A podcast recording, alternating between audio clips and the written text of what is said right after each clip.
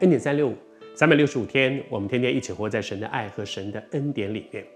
昨天和你分享到说，神呼召耶利米在那个大环境越来越不好，啊，真的就是一步一步一步往下走，走到一条错误的路上的时候，他站起来，好像中流砥柱一样，敢于不同。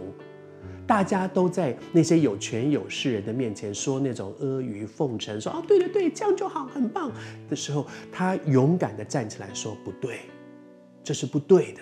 这样走下去会出大事的。每一个站在那个有权有势的位置上的人，诚实的说，绝大部分的人都喜欢听，对，鼓掌，掌声，你这样很棒，对，就是这样的。哦，上帝的心一定是这样的。可是，如果那是错的呢？如果今天神让你看见，我所在的环境里面所走的路、所做的事、所做的决策是错的，我有没有一个勇敢的心？即便大家都在那里说“对对对对对对”，我可不可以成为一个所谓的逆行者？大家都顺流而下，但是我可不可以逆流而上去对抗，说这是错的？神呼召耶利米就是做这样的事，去向君王。去向祭司，去向那些民中的领袖，去说这是错的，这真不是一件容易的事。但是神呼召他这样做，神就给他一个恩典。那个恩典是什么呢？我读给你听。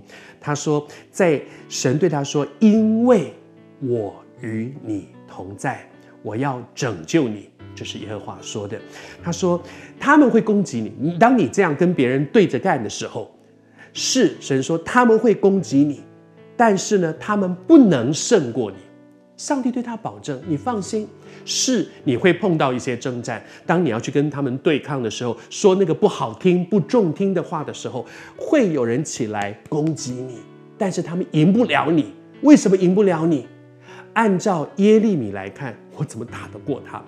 我只有一个人，他们是一大堆人，而且他们的地位、他们的身份、他们的权势都远远大过我，我怎么会能够打得过他们呢？神说会有征战，但是他们不能够胜过你，因为我与你同在，我要拯救你。我还是说我不知道你是谁，我感觉最近这段时间你也在面对生命当中一个很重要的抉择，你在决定。我要同流合污，跟大家一样，还是你心中知道圣灵一直在提醒你说不可以这样做，不可以这样做。你不但自己不可以这样做，你应该站起来告诉别人这是错的。但真需要勇气。可是主对你说，当你这样做的时候会有困难，但是那些困难胜不了你，因为神对你说他与你同在，勇敢的跨出去。去经历这一位全能的神，他一直拉着你的手，他不会放手，他与你同在。